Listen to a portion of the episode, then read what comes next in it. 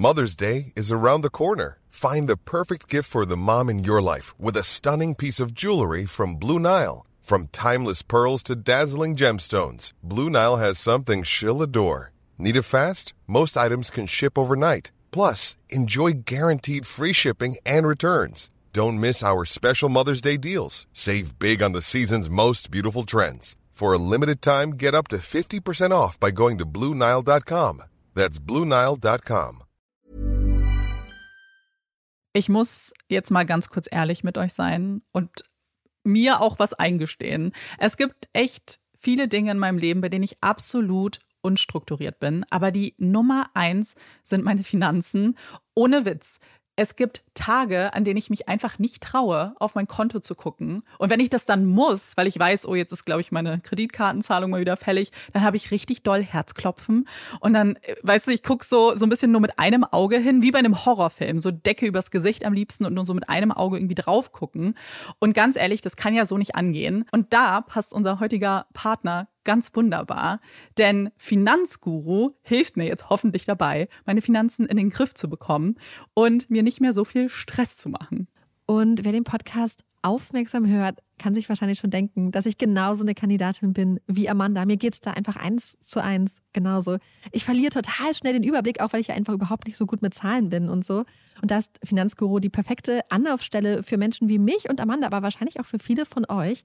Bei Finanzguru bekommt ihr nämlich den perfekten Überblick über eure Finanzen. Ihr könnt dort, wenn ihr möchtet, all eure Konten miteinander verbinden, also Girokonto, Kreditkarte, Depot oder auch zum Beispiel eure Kryptobörse. Und dann werden alle Einnahmen und Ausgaben automatisch kategorisiert und für euch übersichtlich in der App aufbereitet. Und nicht nur das, Finanzguru zeigt euch auch alle eure Verträge ganz übersichtlich an. Das heißt, wenn ihr erkennt, dass da ein überflüssiger Vertrag dabei ist, dann könnt ihr den ganz einfach mit einem Fingertipp rechtssicher über die App kündigen. Das sind aber nicht die einzigen richtig coolen Features von Finanzguru. Finanzguru kann nämlich auch noch mehr machen und zwar für euch ganz persönlich. Genau, mit Finanzguru Plus bekommt ihr nämlich detaillierte Budgetanalysen und auch personalisierte Finanztipps, also alles irgendwie perfekt auf euch zugeschnitten. Ihr habt auch Analysen eures Kaufverhaltens, die euch zur Verfügung stehen. Dann könnt ihr nämlich auch Veränderungen planen. Und was ich auch super cool finde, ist die klare Übersicht eurer Ausgaben nach Kategorie, also zum Beispiel Lebensmittel, Shopping, Tanken. Das könnt ihr alles unterteilen. Und das äh, finde ich einfach so viel übersichtlicher und auch viel einfacher dann eben für zukünftige Veränderungen. Veränderungen. Wenn ihr Finanzguru auch ausprobieren wollt, dann haben wir jetzt ein richtig, richtig cooles Angebot für euch. Und zwar könnt ihr mit unserem Code PUPPIES Finanzguru Plus drei Monate lang kostenlos testen. Und das ist super einfach. Ihr müsst einfach nur die App downloaden, euer Konto verknüpfen und dann in eurem Profil den Code PUPPIES eingeben. Ganz wichtig, der Code ist nur für NeukundInnen gültig. Und dann geht's auch schon los. Dann könnt ihr Finanzguru drei Monate lang kostenlos kostenlos testen, durchstöbern und rausfinden, welche Funktion für euch am meisten Sinn ergibt. Den Link, den Code und alle weiteren Informationen findet ihr wie immer in unseren Shownotes und auch in unserem Linktree.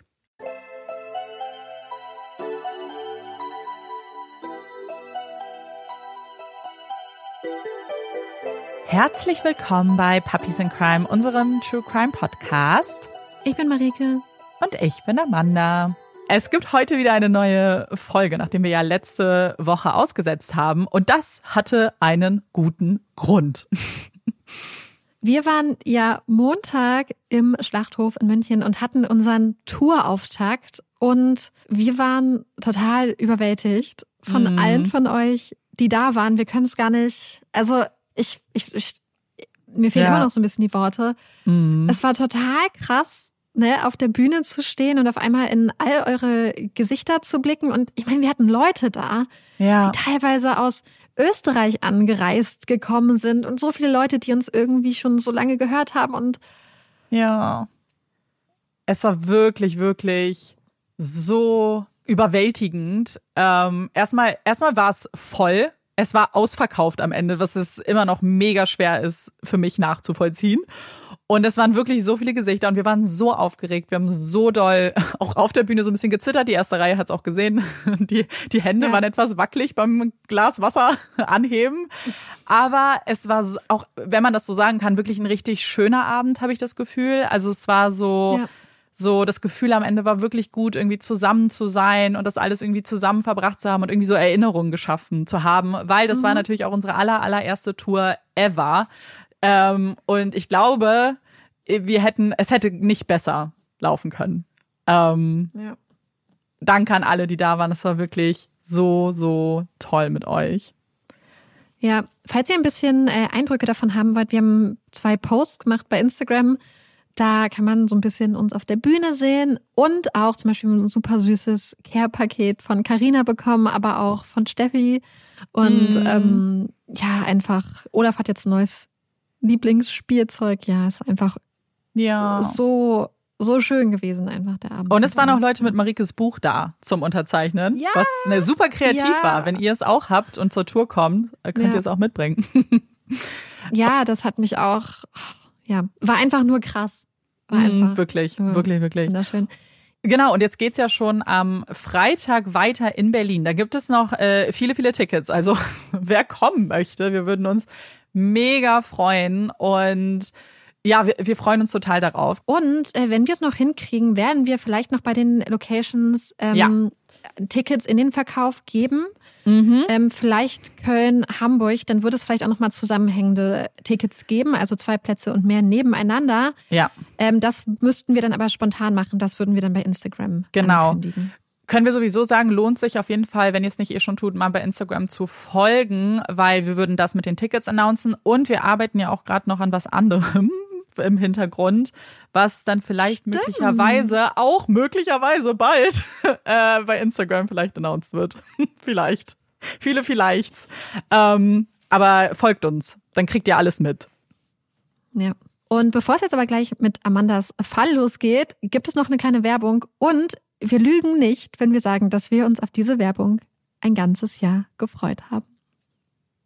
Das ist tatsächlich nicht übertrieben, denn wir dürfen heute nochmal Werbung machen für Adventsum. Yay!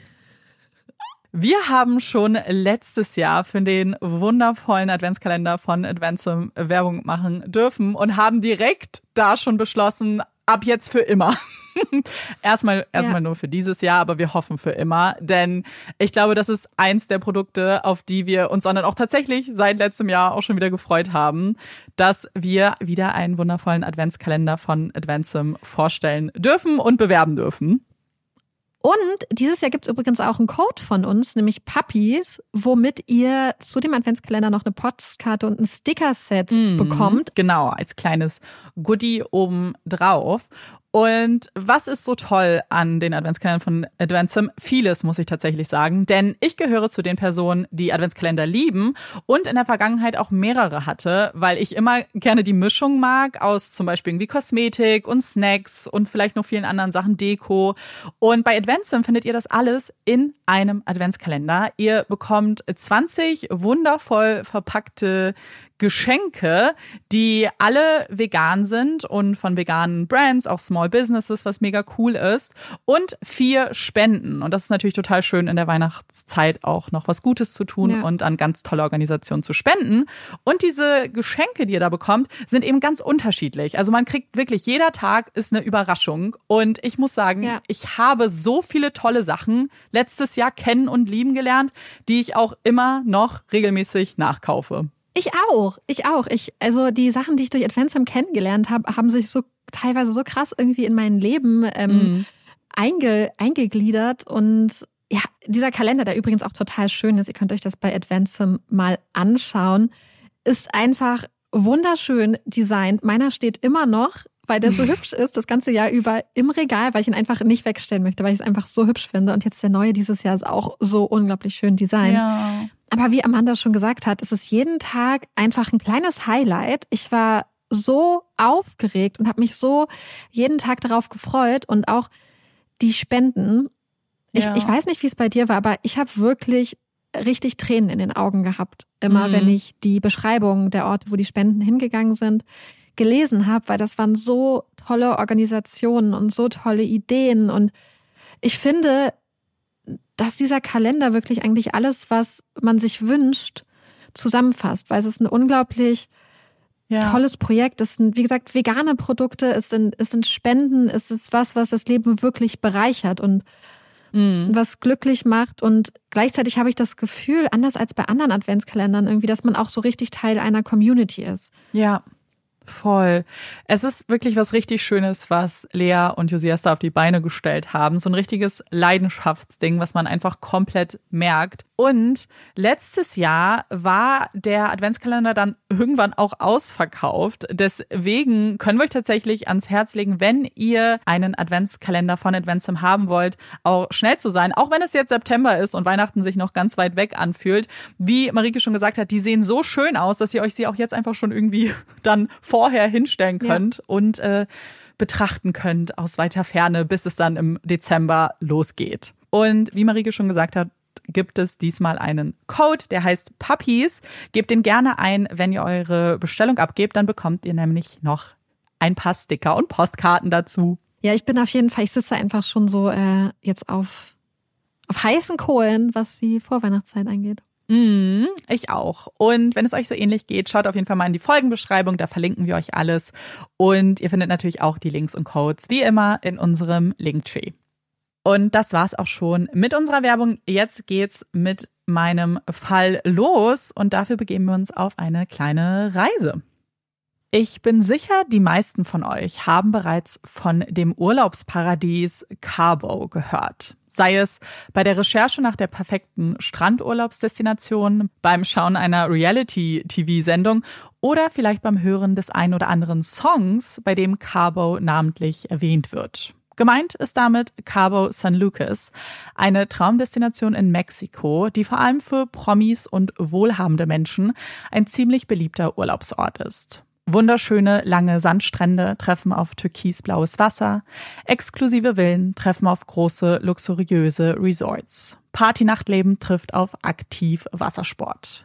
Die Bilder, die man von Cabo so sieht, können einen ziemlich neidisch machen und auch in Fernweh versetzen. Wer aber in Cabo Urlaub machen möchte, muss ganz schön tief in die Tasche greifen. So auch die siebenköpfige Reisegruppe, über die wir heute sprechen werden und die ihren Flug ins Paradies in North Carolina antreten wird. Mit gepackten Koffern stehen sie am Flughafen. Den mentalen Ballast haben sie zu Hause gelassen und ihren Kopf ab sofort auf Urlaub programmiert. Wo kurz zuvor noch der stressige Alltag Platz eingenommen hat, wird dieser nun durch Vorfreude ersetzt. Vorfreude auf Poolpartys, Spaziergänge am Strand, ausgelassene Abende mit einem kühlen Getränk in der Hand. Das sind die Dinge, auf die sich auch die 25-jährige Shanquella Robinson besonders freut. Endlich mal abschalten, die Verantwortungen des Alltags hinter sich lassen und für ein paar Tage einfach nur Spaß haben. Shanquella braucht diese Auszeit wirklich dringend, denn so sehr sie ihr Leben liebt, so leidenschaftlich sie ihren Job ausübt, schultert sie in ihren jungen Jahren schon ganz schön viel Verantwortung. Shanquella wird am 9. Januar 1997 geboren und lebt gemeinsam mit ihren Eltern und ihrer älteren Halbschwester in North Carolina. Shanquella oder Muffin, wie sie von ihrer Familie genannt wird, ist ein aufgewecktes Kind mit einem Bambi-Blick, der nicht nur die Herzen ihrer Eltern erwärmt, sondern auch die der anderen Kinder im Kindergarten. Sie schließt unzählige Freundschaften, ist bekannt als das quirlige Mädchen, das sich einfach mit jedem versteht. Es sind Freundschaften, an denen einige bis ins Erwachsenenalter festhalten würden und Shanquella als wichtigen Teil ihres Lebens nicht missen möchten. Denn sie bringt immer eine Leichtigkeit mit sich, ist immer zu fröhlich, aufgeschlossen, ist großzügig und verlangt nie etwas im Gegenzug. Zu ihrem Geburtstag wünscht sich Shanquella oftmals nichts. Und wenn man sie dann mit einem Kaffee und Donut überrascht, dann gleicht ihre Freude der einer Lottogewinnerin. Für sie waren es nämlich die kleinen Dinge, die zählten. Die Geste, die Liebe, die ihr viel wichtiger war als das Preisschild am Geschenk. Und während viele diese unbeschwerte Seite an Shanquella lieben, bewundern sie sie auch für ihre Ambition. Nach Abschluss der Highschool beginnt sie ein Wirtschaftsstudium an der Winston-Salem State University, welches sie mit Bravour abschließt und sich danach selbstständig macht. Sie eröffnet gleich zwei Geschäfte in Charlotte, North Carolina. Einmal Exquisite Boutique, ein Laden, in dem sie Mode verkauft, und Exquisite Kids, ein Geschäft, in dem sie Kindern ihre Haare flechtet. Shanquella ist eine stolze, schwarze Frau, die in diesem Laden den Kindern die Liebe zu ihrer natürlichen Haarstruktur vermitteln möchte. Ihnen jeden Tag aufs Neue erklärt, wie wunderschön ihre Haare sind, dass sie stolz daraus sein können und sich niemals etwas anderes einreden lassen sollen. In der Arbeit mit den Kindern geht Shanquella sichtlich auf, baut eine direkte Verbindung zu ihnen auf und hat das Gefühl, mit ihrer Arbeit etwas verändern zu können und die Welt zu einem etwas besseren Ort zu machen. Deshalb ist es für sie auch keine Frage, kein Grund zur Beschwerde, dass sie den Laden oftmals erst weit nach Mitternacht verlässt, sich zu Hause ins Bett fallen lässt, wenige Stunden Schlaf tankt und dann am nächsten Tag in aller Früh weitermacht. Zusätzlich dazu lässt Shanquella die sozialen Medien an ihrem Leben teilhaben. Sie postet Bilder von sich, von ihrer Arbeit, von dem Leben, das sie so voller Überzeugung führt und auch süße Bilder ihrer französischen Bulldogge, die sie auch das ein oder andere Mal durch ihr Geschäft jagen muss. Und natürlich postet sie auch Bilder ihrer zweiten Familie, ihrer besten Freunde, die einen ganz besonderen Platz in Shanquellas Herzen haben. Darunter ist auch ihr Freund Khalil. Ein junger Mann, den sie während ihres Studiums kennengelernt hat und der zu ihren besten Freunden gehört. Die beiden verbringen viel Zeit miteinander, verreisen gemeinsam, essen mit Shanquellas Eltern zu Abend und vertrauen sich bedingungslos. Deswegen muss Shanquella auch nicht lange überlegen, als Khalil sie fragt, ob sie mit seiner Clique nach Cabo reisen wolle. Auch wenn sie die anderen fünf Mitreisenden, Malik, Winter, Elise, Dejeuner und Nazir, nicht so gut kennt, sagt sie sofort freudestrahlend zu. Sie weiß, dass die anderen auch auf dem gleichen College waren, aber so richtig unterhalten hatte sie sich mit keiner dieser Personen. Es wird also Zeit, das zu ändern, neue Freundschaften zu schließen, sich auszutauschen und einander besser kennenzulernen. Und wo könnte man das besser als in einer schönen Villa in Cabo? Und dafür braucht sie natürlich auch die perfekten Outfits. Partykleider, Bikinis, vielleicht etwas Schickes, falls sie mal in ein teures Restaurant gehen möchten. Sie lässt sich ihre Haare machen, packt Make-up und Schmuck ein und verschließt dann den Koffer, damit die Reise endlich losgehen kann. Vier Frauen, drei Männer und unfassbar viel Spaß. Cabo kann endlich kommen. Am 28. Oktober 2022 ist es dann soweit. Sie und fünf der anderen Reisenden kommen an diesem Tag in Cabo an. Nasir, der siebte im Bunde, würde am nächsten Tag dazu stoßen. Eine leichte Brise weht durch ihr Gesicht, kitzelt die Nase, die mit zwei Steinchen gepierst ist, als sie das Flugzeug verlässt. Wer kennt dieses Gefühl nicht? Den Geruch aus Abgasen, gemischt mit einer Warmbrise und einer salzigen Prise von Meeresluft, die einen sofort an Urlaub erinnert. Als sie dann wenig später ihre Villa im Puerto Los Cabos Resort erreichen, kann Shanquella gar nicht glauben, dass das ihr Zuhause für die nächste Zeit sein würde. Aber bevor sie das Innere inspizieren kann, bevor sie den Luxus auf sich wirken lässt, greift sie nach ihrem Handy, um ihre Mutter Salamandra zu verständigen. Mit einem Lächeln in ihrer Stimme erklärt sie, dass sie gut angekommen sind, dass sie jetzt erstmal einchecken und es sich dann so richtig gut gehen lassen würden. Salamandra wünscht ihr viel Spaß hab dich lieb, wir sprechen morgen, sagt sie. Dann betritt Shanquella die Zwölf-Personen-Villa, die knapp 1600 Dollar die Nacht kostet. Ihre Gruppe wird begrüßt von einem Concierge, der ein Tablett mit Nachos, Guacamole und Margaritas vorbereitet hat. Der perfekte Start in ihren Traumurlaub. Mit einem Getränk in der Hand folgt die Reisegruppe dem Concierge und ist völlig überwältigt von dem Anblick, der sich ihnen bietet. Die Villa ist riesig, mit dem schönsten Blick aufs Meer, den man sich nur vorstellen kann. Die vielen Schlafzimmer sind hell eingerichtet, mit bequemen Betten und sanften Holztönen, die unglaublich beruhigend wirken. Draußen erblicken sie dann einen großen Pool und ein Jacuzzi. In der offenen Küche, die zu einem einladenden Wohnzimmer führt, steht bereits der Koch, der einzig für diese Villa angestellt wurde. Das Abendessen ist gleich fertig, erklärt der Concierge und verabschiedet sich dann mit der Aufforderung, ihn jederzeit ansprechen zu können, wenn sie Hilfe brauchen. Nachdem sich die Partytruppe die hausgemachten Tacos schmecken lässt, beginnt der eigentliche Spaß. Tequila-Flaschen werden ausgepackt, die Musik angeschmissen und Trinkspiele gespielt. Es wird ein feuchtfröhlicher erster Abend, der für manche etwas früher endet als für andere.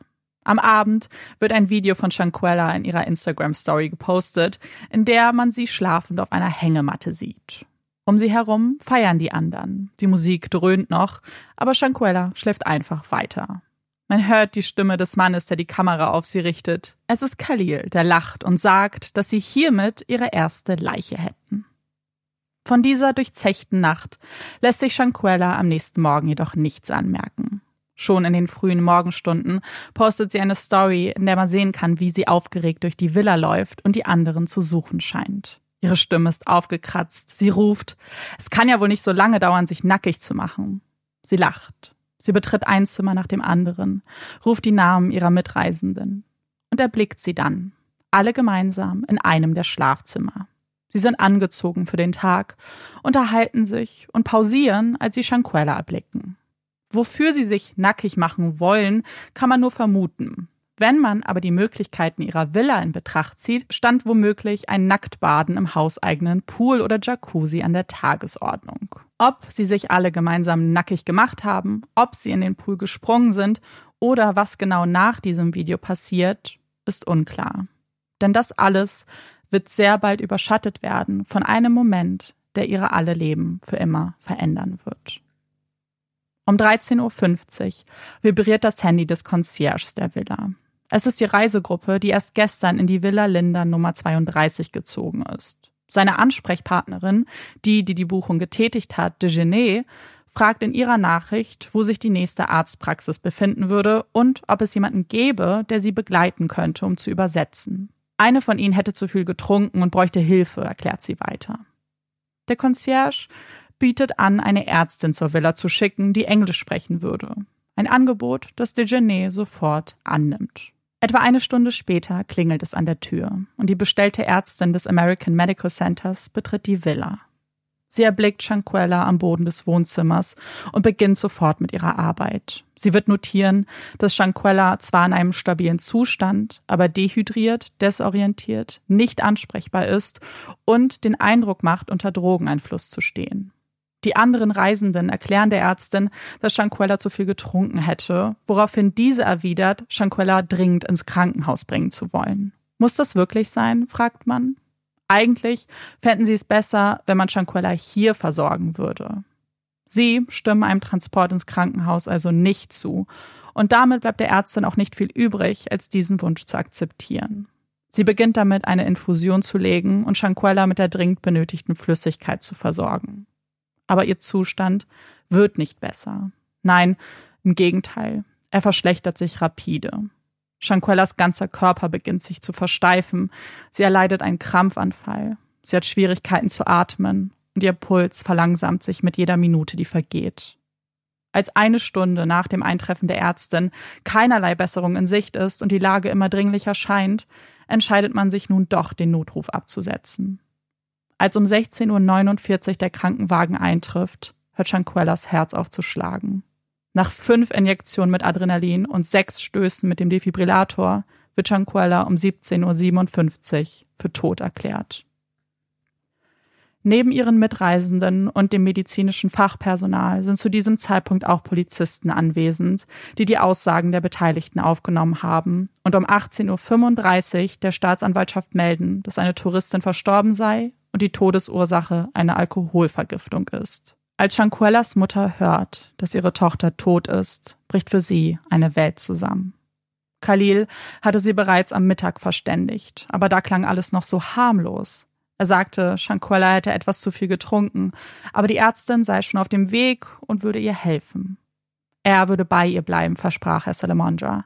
Er würde sicherstellen, dass es ihr gut geht. Warum heißt es jetzt also, dass Shanquella gestorben ist?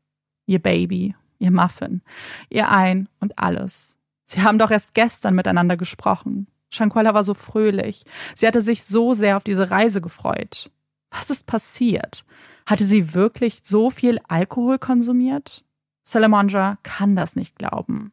Ja, ihre Tochter feiert gern mal, sie trinkt, aber niemals so viel, dass sie die Kontrolle verliert. Sie kennt ihre Grenzen, ist so vernünftig. Zumindest dachte sie das. Irrt sie sich etwa? Ist das hier einer der Fälle, wo sie als Elternteil annimmt, ihr Kind gut zu kennen und dann eines Besseren belehrt wird? Natürlich wäre das möglich. Wer weiß, was in einem fremden Land mit fremden Menschen so passieren kann. Aber irgendwie bleibt da dieser nagende Zweifel. Das Gefühl, dass irgendwas an dieser Situation seltsam ist. Und doch bleibt sie mit diesem Zweifel alleine. Alle anderen, die Polizei, aber vor allem die Öffentlichkeit scheint überhaupt keine Probleme damit zu haben, dass eine junge Frau in Cabo einfach gestorben ist und akzeptieren sofort, dass das wohl ein weiterer eskalierter Partyunfall war. Tja, diese reichen Touristen müssen es halt immer übertreiben. Der Ton einer Nation. Nur einen Tag, nachdem Shanquellas Herz aufgehört hat zu schlagen, besteigen Khalil, Malik, Winter, Alice, Dejeuner und Nasir ein Flugzeug, das sie zurück in die USA bringen wird. Sie landen an dem Flughafen, an dem sie von nicht einmal 48 Stunden angekommen sind und sich so auf das Paradies gefreut haben. Sie waren mal zu siebt und nun sind es sechs, die die Heimreise antreten und die letzte von ihnen leblos in Mexiko zurücklassen. Sie alle werden in den Tagen danach Shanquellas Familie aufsuchen, werden dort ihr Reisegepäck abgeben und sich den vielen Fragen stellen müssen, die ihrer Familie die Nerven rauben. Salamandra unterhält sich mehrfach mit ihnen. Sie will verstehen, was genau passiert ist. Und während sie alle dieselbe Antwort auf diese Frage finden, ihr erklären, dass Shanquella zu viel getrunken hatte, fällt der trauenden Mutter schnell auf, dass das der einzige Punkt zu sein scheint, bei dem man sich einig ist. Denn was die Details ihres zweiten Urlaubstages angeht, variieren ihre Geschichten. Eine Person behauptet, man habe Shanquella auf einem Stuhl vorgefunden. Die andere sagt, sie lag bewusstlos am Boden. Es war eine der Putzkräfte, die Shanquella gefunden hat, mal war es einer von ihnen. Sie haben die Ärztin gerufen. Oder nein, es war doch der Concierge. Wieso weichen ihre Aussagen in diesen Details so voneinander ab? Es gibt doch nur eine Wahrheit. Es gibt nur eine Person, die die Ärztin angefordert haben kann. Es gibt nur einen Ort, an dem Shanquella gefunden werden konnte. Und wenn sie sich nicht auf eine Information einigen können, heißt das nicht auch automatisch, dass jemand lügen muss? Und wenn ja, warum? Warum würden sie sie anlügen? Warum sind sie so kalt zu ihr, wenn sie mit ihnen spricht? So reserviert, emotionslos? Selbst wenn sie Shanquella nicht so gut kannten, so ein Umstand muss einen doch bis ins Mark erschüttern. Und Khalil, der Mann, für den sie gekocht hat, der sie auf Reisen begleitet hat, warum ist er es, der sich von ihr am meisten zu distanzieren scheint? Was zunächst als grausamer Verdacht beginnt, wird bald bittere Realität. Denn Salamandras größte Sorge, ihre Vermutung, dass mehr hinter dem Tod ihrer Tochter steckt, scheint nicht unbegründet. Ein anonymer Anrufer erklärt ihr, dass Shanquella nicht an einer Alkoholvergiftung gestorben ist. Es war kein Unfall. Shanquella wurde zusammengeschlagen. Es sind schockierende Worte, die durch den Hörer dringen, die keine Rückfragen zulassen, weil der Anrufer bereits aufgelegt hat. Und dabei hat Salamandra so viele Fragen. Wenn das stimmt, wenn das kein schlechter Scherz war, wer würde ihrer Tochter so etwas antun können? Es sind Fragen, die sie quälen und vor allem daran erinnern, dass Shanquella immer noch so weit weg ist, dass sie in Mexiko liegt und sie als Eltern jetzt die ganze Arbeit auf sich nehmen müssen, um sie zurückzubringen. Sie telefonieren mit den Behörden, möchten zum einen antworten, möchten wissen, was genau mit ihrer Tochter passiert ist, aber auch wann sie sie wieder sehen dürfen. Es ist zum Verrücktwerden. Nie fühlt sich jemand zuständig. Immer werden sie weitergeleitet, nur um dann doch vertröstet zu werden. Aber sie lassen nicht locker, wählen jede ihnen bekannte Nummer und warten auf die Mitarbeitenden, die ihnen A helfen können und B Englisch sprechen. Obwohl sie eigentlich nur wissen möchten, wann man Shanquellas Leiche in die USA transportieren würde und sich wundern, warum das alles so lange dauert, erfahren sie in einem dieser Telefonate etwas, das für sie alles verändern wird. Es ist eine Mitarbeiterin des Resorts, in dem sich die Villa befindet, die ihnen als erste die Wahrheit zu sagen scheint denn die erklärt überrascht, dass Shanquella nicht an einer Alkoholvergiftung gestorben ist. Die Todesursache sei etwas ganz anderes. Und was sie damit meint, erfahren Shanquellas Eltern, aber auch die ganze Welt am 5. November, als der übersetzte Autopsiebericht veröffentlicht wird. Denn dort wird Alkohol tatsächlich mit keinem Wort benannt. Und auch von einem Herzstillstand bekommt man da nichts zu lesen. Dort steht, dass Shanquella an einer schweren Rückenmarksverletzung in Kombination mit einer Ausrenkung des ersten Halswirbels gestorben ist. Es sind Verletzungen, die man von Autounfällen oder sehr starkem Schütteln kennt. In dem Dokument wird außerdem angegeben, dass es sich um eine gewaltvolle Auseinandersetzung gehandelt haben könnte und dass man vermutet, dass zwischen dem Zeitpunkt der Verletzung und dem Todeszeitpunkt gerade mal 15 Minuten vergangen sein müssen. Salamandra ist geschockt. Wie kann das sein? Das ergibt doch überhaupt keinen Sinn. Die Ärztin hatte doch eine ganz andere Situation zu Protokoll gegeben. Ja, sie selbst war eine Stunde lang anwesend und hat von einem Herzstillstand gesprochen. Und wegen ihrer Aussage, wegen ihrer Einschätzung hatte man doch überhaupt erst kommuniziert, dass eine Straftat nicht vorliegen würde. Welche der beiden Versionen stimmt? Wer irrt sich in diesem Fall und warum? Es sind Fragen, auf die Shanquellas Leiche Antworten zu geben scheint. Denn als Salamandra in das Gesicht ihrer Tochter blickt, kennt sie die Wahrheit. Für sie gibt es keinen Zweifel mehr. Sie sieht die aufgesprungene Lippe, das blaue Auge, die zerknoteten Haare und die Hämatome an ihrem Körper. Wie kann eine Ärztin Shanquella angesehen haben und nicht mit einem Wort erwähnt haben, dass es so viele Anzeichen auf Gewalt gibt? Wie kann man stattdessen so tun, als ob das ein Fall von zu viel Alkohol gewesen wäre? Der anonyme Anrufer hatte recht. Shanquella ist etwas zugestoßen, auch wenn sie zu diesem Zeitpunkt nicht wissen, was, und sich zunächst darauf konzentrieren, dass Shanquella für ihre Beerdigung zurechtgemacht wird. Dass niemand bei ihrem letzten Blick auf sie an die Grausamkeit denkt, die sie erlebt haben muss, sondern an das Lächeln, das ihr Gesicht sonst geschmückt hat. Das aufwendige Make-up, das sie immer so geliebt hat. Die großen Bambi-Augen, die jetzt für immer verschlossen bleiben würden. Es ist eine schöne Zeremonie, die am 19. November stattfindet und eine letzte große Party für Shanquella. Als sie angefangen hatten, die Beerdigung vorzubereiten, waren da so viele Fragen. Was ist mit Shanquella passiert? Wer steckt dahinter? Sie alle hätten niemals ahnen können, dass sie am Tag ihrer Beerdigung bereits Antworten auf diese Fragen hätten. Denn am 16. November verbreitet sich ein Video auf den sozialen Medien. Es beginnt bei Twitter und findet bald seinen Weg zu Instagram und anderen Plattformen. Es ist ein grausames Video, das zwei schwarze Frauen in einem Schlafzimmer zeigt. Eine von ihnen ist unbekleidet und wird von der anderen mit geballter Faust geschlagen. Sie wird durch den Raum geschleudert. Ihr Kopf prallt mehrfach gegen das Geländer des großen Doppelbettes. Immer wieder prasseln Schläge auf sie herab. Es ist eine einseitige Auseinandersetzung. Eine Person schlägt auf die andere ein ohne dass sie sich zu wehren scheint. Man sieht einige Personen, die diese Tat beobachten, jedoch nicht einschreiten. Stattdessen hört man die Stimme des Mannes, der die Kamera auf das Geschehen richtet. Man hört, wie er sagt, Quella, willst du dich denn gar nicht wehren? Irgendwas tun? Die junge Frau, die zu diesem Zeitpunkt bereits auf dem Boden zusammengesackt ist, schafft es nur noch ein Wort herauszubringen.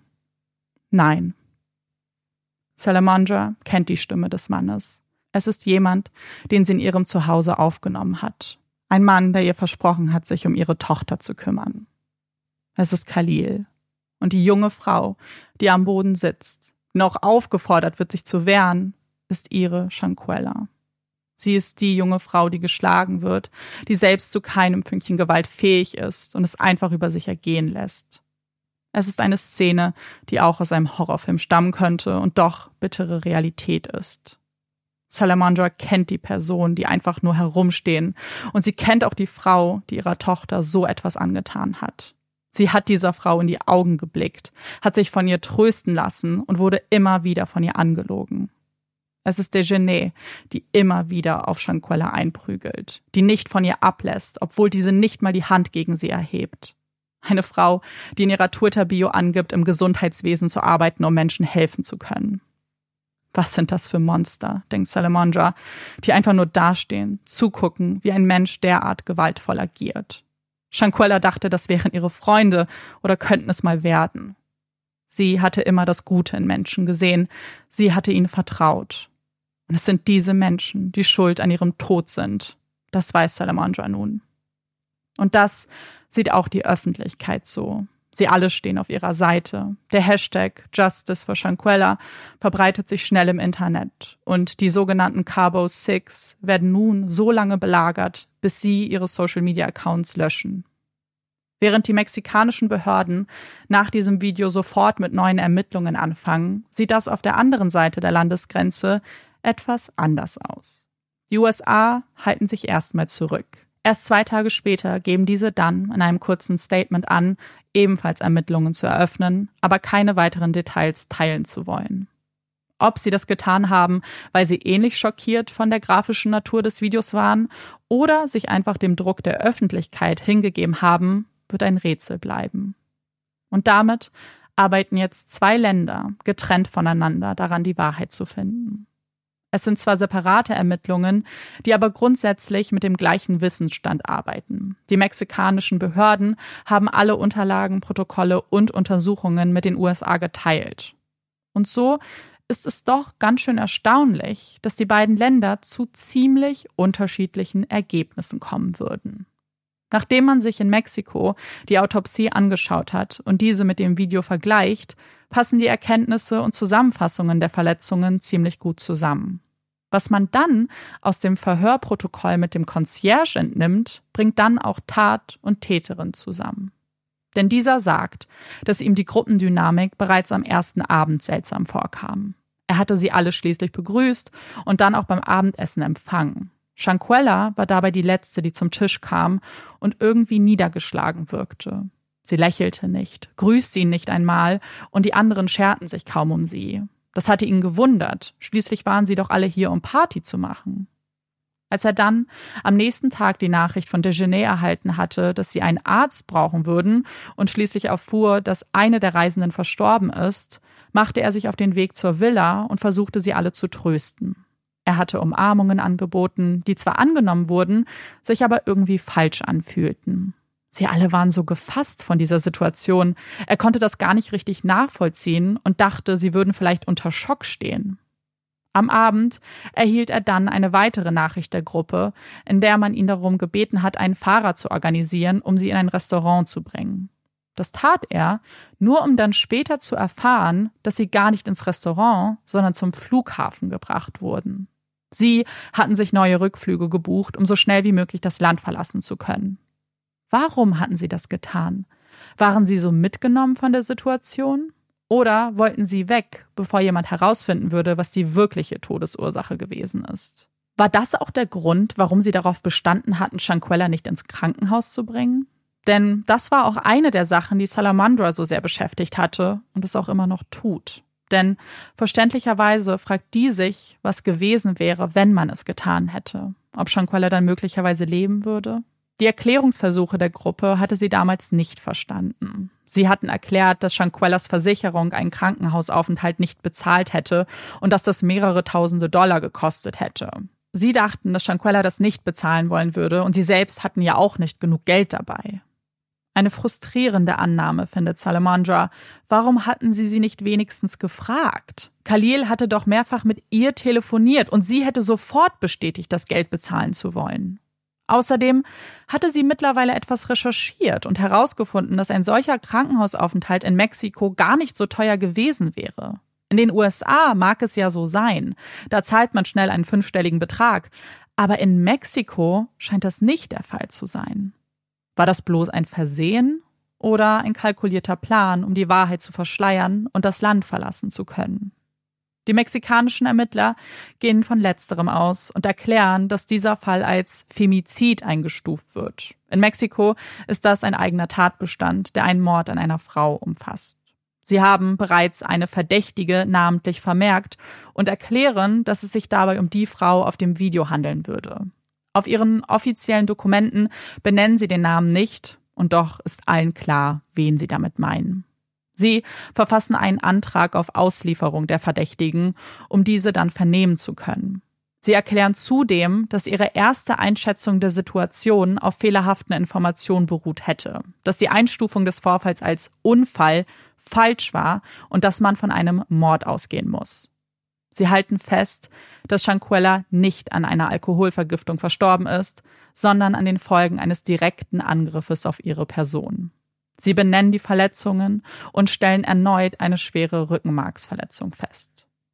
Das alles kommunizieren die mexikanischen Behörden noch im November 2022. Ab diesem Zeitpunkt sind alle Augen auf die USA gerichtet. Denn die müssen nun reagieren, müssen der Auslieferung zustimmen oder eigene Festnahmen durchführen. Es gibt ein Video, auf dem eine Straftat klar und deutlich zu sehen ist. Die Autopsie bestätigt, was man dort sieht, und doch vergehen Monate, in denen man keinerlei Update zum Fall Shankwella erhält. Die Öffentlichkeit rast vor Wut. Sie bekommen langsam aber sicher das Gefühl, dass die Cabo Six mit ihrer Tat davonkommen würden. Und dabei ist man sich ihrer Schuld absolut sicher. Sie sind für Shankwellas Tod verantwortlich. Manche gehen so weit zu sagen, dass sie diesen sogar geplant haben könnten. Sie denken an das Video, das Shankwella gepostet hat, in dem man sieht, wie sie alle versammelt in einem Raum sitzen und ihr Gespräch unterbrechen, als sie eintrifft. Die Stimmung im Raum verändert sich. Ihre Körperhaltung verheißt nichts Gutes. Und genau an diesem Tag wird das Video aufgenommen, in dem Dejeuner auf Shankwella losgeht. Shankwella ist nackt, so wie sie es ja auch in ihrem Video angekündigt hat. Kann das also ein Zufall sein? Salamandra glaubt nicht an Zufälle in diesem Fall. Sie will Gerechtigkeit für ihre Tochter und verfasst im März 2023 einen Brief an Präsident Biden. Sie bittet ihn darum zu handeln. Entweder indem das FBI beginnt, die Verdächtigen zu vernehmen oder indem sie die Person nach Mexiko ausliefern lassen. Angehangen an diesem Brief ist die Autopsie und andere Dokumente aus den Ermittlungsakten aus Mexiko. Danach heißt es wieder einmal warten.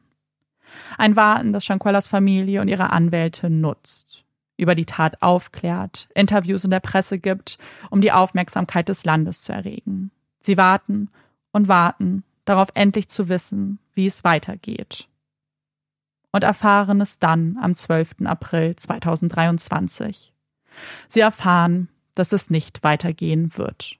Das FBI gibt bekannt, dass man die Ermittlungen aufgrund mangelnder Beweise einstellt. Man erklärt, dass man sich einen Überblick verschafft hätte, jedoch nicht genug Beweise finden kann, um die Straftat zweifelsfrei beweisen zu können.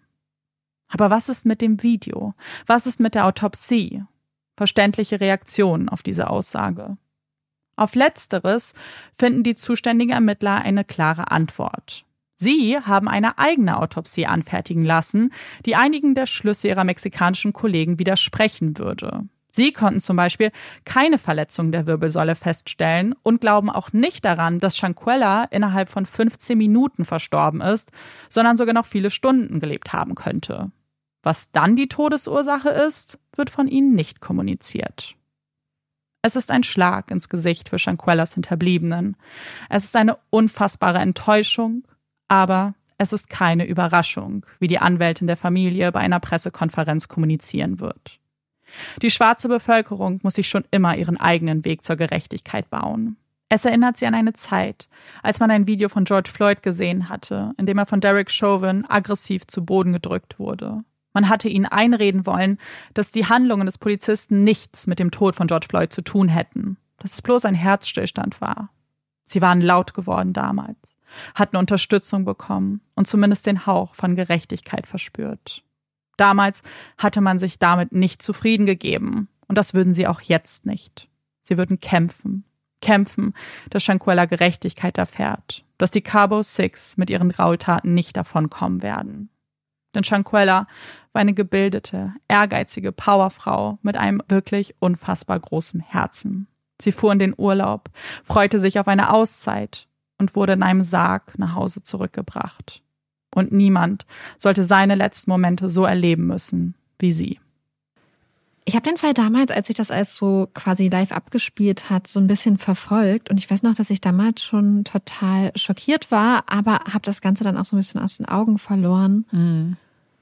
Und dieser Fall schockiert mich immer noch unglaublich. Einfach diese unglaubliche Brutalität einer Gruppe, ja. die sich da auch irgendwie in diesem Video zeigt. Und also ich muss dazu sagen, ich habe mir das Video aber nie angeguckt. Mm. Und gleichzeitig dann diese Aussage, dass die Staatsanwaltschaft nicht genug Beweise hätte, um eine Anklage vorzubereiten, wenn wir wissen, dass es ganz viele andere Fälle gibt, ja. wo es viel, viel weniger Indizien gibt, wo Sachen viel weniger klar sind. Und ja, ich mhm. bin einfach sprachlos immer noch. Ich auch. Ich bin so sprachlos. Und wir haben ja hier natürlich auch eine Situation, die man eigentlich relativ selten hat, indem man sieht, dass zwei Länder ja eigentlich mehr oder weniger die gleiche Arbeit gemacht haben und zu anderen Erkenntnissen kommen. Und wir natürlich auch unterschiedliche Rechtssysteme haben, das ist ja auch alles wichtig. Aber eine Seite sehen, die dieses alleine das Video gesehen hat und von sich aus gesagt hat, also jetzt die mexikanischen Ermittler und Ermittlerinnen, und sofort gesagt haben, dieses Video reicht, dass wir nochmal alles aufnehmen. Und ich verstehe auch, warum es reicht, denn du siehst die Person, ja. die sie schlägt. Du kannst sie klar und deutlich identifizieren als Täterin. Und daraufhin dann sagt, wir müssen uns mindestens mit ihr unterhalten, beziehungsweise gehen sie einen Schritt weiter. Sie sagen, sie ist die Tatverdächtige. Sie wird hier als Tatverdächtige mhm. vernommen an einem Femizid, wie es eben in Mexiko genannt wird, und warten auf ihre Auslieferung. Und das ist ein Prozess, das wissen wir aus anderen Fällen auch, das geht auch nicht so schnell und keiner hat damit gerechnet, dass das auch ganz schnell passieren wird. Man hat es gehofft vielleicht, aber ähm, keiner hat jetzt gedacht, okay, einen Monat später sind die alle wieder zurück in Mexiko. Die Sache ist, dass man dann in direktem Kontrast die Reaktion des FBI sieht. Die sagen, wir stellen es ein. Sie behalten sich offen, es nochmal zu öffnen, wenn neue Informationen irgendwie zutage gefördert werden. Aber ich verstehe ehrlich gesagt nicht, worauf wir hier noch mhm. warten um ganz ehrlich zu sein. Ja. Ich, ich wollte unbedingt was zum Video sagen, weil du gerade auch gesagt hast, du hast es dir nicht angeguckt. Ich habe es mir angeguckt für den Fall, aber ich, ehrlich gesagt, kann ich es niemandem empfehlen, sich das anzugucken. Ich habe auch das Gefühl, man muss es sich nicht angucken, dass die Beschreibung, was man sieht, vollkommen genügt, mhm. um mhm. zu verstehen, wie unfassbar grausam dieses Video ist, weil ich fand es ganz, ganz schlimm. Ich fand es wirklich, wirklich schlimm. Es gibt kein bisschen Zweifel, kein bisschen so, weißt du, so Spielraum, dass man sagen kann, oh, vielleicht hat sie provoziert. Mhm. Mm -mm. Sie liegt, sie wehrt sich nicht. Es, ähm, also es ist wirklich ein richtig hartes Video. Und es gibt eine Person, die hier ganz offensichtlich die Täterin ist. Ähm, das ist Dejeuner. Und es gibt ganz viele, die dabei standen. Und oh Gott, es, mir wird auch so schlecht, weil man äh, Khalil ja hören kann, wie er sogar mhm. noch was sagt und das in einem Ton sagt, der ekelhaft ist. Ähm, sie auffordert, werde ich doch, als ob das so ein Schauspiel wäre, was sie da beobachten, ein Boxkampf mhm. oder so. Das ist so ekelhaft. Ich wirklich, guckt es euch nicht an, ich kann es wirklich nicht empfehlen und ich habe auch schon für mich entschieden, dass mhm. wir das auch nicht posten werden bei uns, weil ich da, also erstmal glaube ich nicht, dass es notwendig ist, aber ich glaube, dass man das auch nicht weiter verbreiten muss, weil ich mir gar nicht vorstellen kann, wie schwer das auch für Shanqualas Familie sein muss, zu wissen, also wir wissen eh, mhm. das Internet vergisst nie und das wird immer im Internet bleiben, aber dass die natürlich auch den großen Wunsch hegen, dass man sie anders in Erinnerung behält, ne, als die tolle, mhm. beeindruckende Frau, die sie war und nicht mit diesen unfassbar wirklich grausamen, brutalen Bildern, die wahrscheinlich die letzten entweder Minuten zeigen, wenn man jetzt den mexikanischen Ermittlern glauben möchte, oder Stunden, sei es Stunden. Wir wissen, dass sie auf jeden Fall an diesem Tag gestorben ist. Ja. Was ich wirklich nicht verstehe, ist die Ärztin, mhm. die, die, mexikanische Ärztin. Da hatte ich die ganze Zeit so riesige Fragezeichen. Ich auch. Im Kopf Kannst du dann noch was zu sagen? Es ist schwierig. Man kann nicht wirklich was dazu sagen. Und ich glaube, das ist einer der frustrierendsten Aspekte. Und das hat auch ähm, die Anwältin der Familie gesagt. Sie sagt, dass man damals, man hätte sofort ermitteln müssen, was, wo die Diskrepanz herkommt. Und das hat man nicht gemacht weil man ja gedacht hat erstmal, okay, es ist die Alkoholvergiftung. Die, das FBI ist ja ganz, ganz spät überhaupt erst aktiv geworden. Und dass ganz viele der Fragen, die wir haben, sich daraus ergeben, dass Leute nicht sofort mit Menschen sich unterhalten haben und kritisch hinterfragt haben. Ich glaube, das ist auch ganz wichtig. Was man auf jeden Fall sagen kann, ist, dass dieses allererste Statement, das von der Polizei vor Ort aufgenommen wurde, dass man dem und der Diagnose der Ärztin kein Gewicht schenken muss, sollte, weil das, also der, die Polizisten, wenn sie eine Zeugenaussage aufnehmen, hinterfragen das ja nicht. Die werden eins zu eins weiter kommunizieren, was die Ärztin gesagt hat. Wir wissen aber nicht, wie die Ärztin zu ihren Erkenntnissen gekommen ist.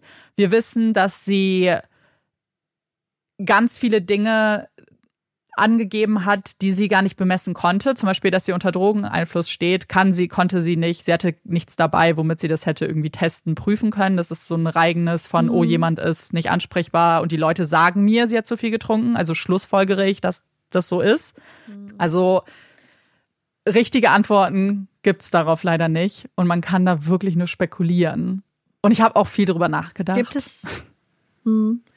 Gibt es denn da so Vermutungen, dass da vielleicht Geld geflossen sein könnte zum Beispiel? Ich habe daran, ich, ich persönlich habe darüber auch nachgedacht. Ich habe es nirgends gelesen oder gehört und ich weiß nicht, ich weiß nicht, womit das genau zusammenhängt, weil für mich war es irgendwie naheliegend, dass möglicherweise Geld geflossen ist und das möglicherweise irgendwie der, das wäre ja auch eine relativ einfache Erklärung, muss man sagen. Und mhm. anders als die fünf oder sechs das dargestellt haben und gesagt haben, sie haben ja alle kein Geld dabei, das stimmt halt auch faktisch nicht. Ne? Also es war ein absoluter Luxusurlaub. Die hatten alle Geld und genug Geld, um A, einen Krankenhausaufenthalt zu bezahlen, aber B, auch um möglicherweise eine Ärztin zu bestechen. Das war nämlich auch mein Gedanke, tatsächlich. Weil das würde einfach auch viel erklären. Ja, weil ansonsten hätte man es ja mit der absoluten Inkompetenz zu tun. Mhm. Total. Oder einer Gleichgültigkeit. Oder einer Gleichgültigkeit, dass, dass man denkt, hey, ich möchte jetzt einfach nur schnell das hier machen. Ähm, ja. Okay, ich kann dir eh nicht mehr helfen. Das ist mir jetzt auch egal. Ich gebe ja. einfach an, was die sagen und werde mich damit nicht beschäftigen. Das wäre halt super. So eine Person wünscht man sich halt nicht als Ärztin. Mhm. Ich frage mich auch, ob da, ob das auch ein ganz wichtiger Punkt ist. Denn wenn man sich so ein paar Aspekte dieses ganzen Ablaufes anguckt, ist es schon seltsam. Es ist schon seltsam, dass sie da eine Stunde angeblich war, äh, man gesehen hat, wie unfassbar krass sich ihr Zustand verschlechtert hat und dass sie als Ärztin dann nicht irgendwie noch andere Maßnahmen ergriffen hat da, wir wissen nicht, was sie genau die ganze Zeit in dieser Stunde gemacht hat, aber das Einzige, was bestätigt ist, ist, dass sie eine Infusion gelegt hat. Und das war's. Alle anderen Maßnahmen wurden dann ja von den Ersthelfern, beziehungsweise als dann der Krankenwagen kam, ergriffen. Und das ist schon irgendwie komisch. Ich frage mich, ob man, also ja, ich verstehe, dass wenn sie dir quasi nicht die Erlaubnis geben, sie ins Krankenhaus zu bringen, dass das wahrscheinlich schwierig ist, dass du das auch nicht so entscheiden kannst. Keine Ahnung. Aber es muss ja noch mehr geben. Es muss ja noch andere Optionen geben. Ja. Sie hat ja in einem Medical Center gearbeitet, also wird es ja irgendwelche mhm. Möglichkeiten noch geben. Sie muss ja, sie ist ja auch Expertin. Da würde ich schon erwarten, dass, ja, dass man ein bisschen anders reagiert und mhm. vielleicht ist es wirklich so ein bisschen, wie du sagst, so eine Gleichgültigkeit, weil sie ist ja quasi so eine Ärztin, die in solche Resorts und Villen auch geschickt wird, regelmäßig. Weißt du was?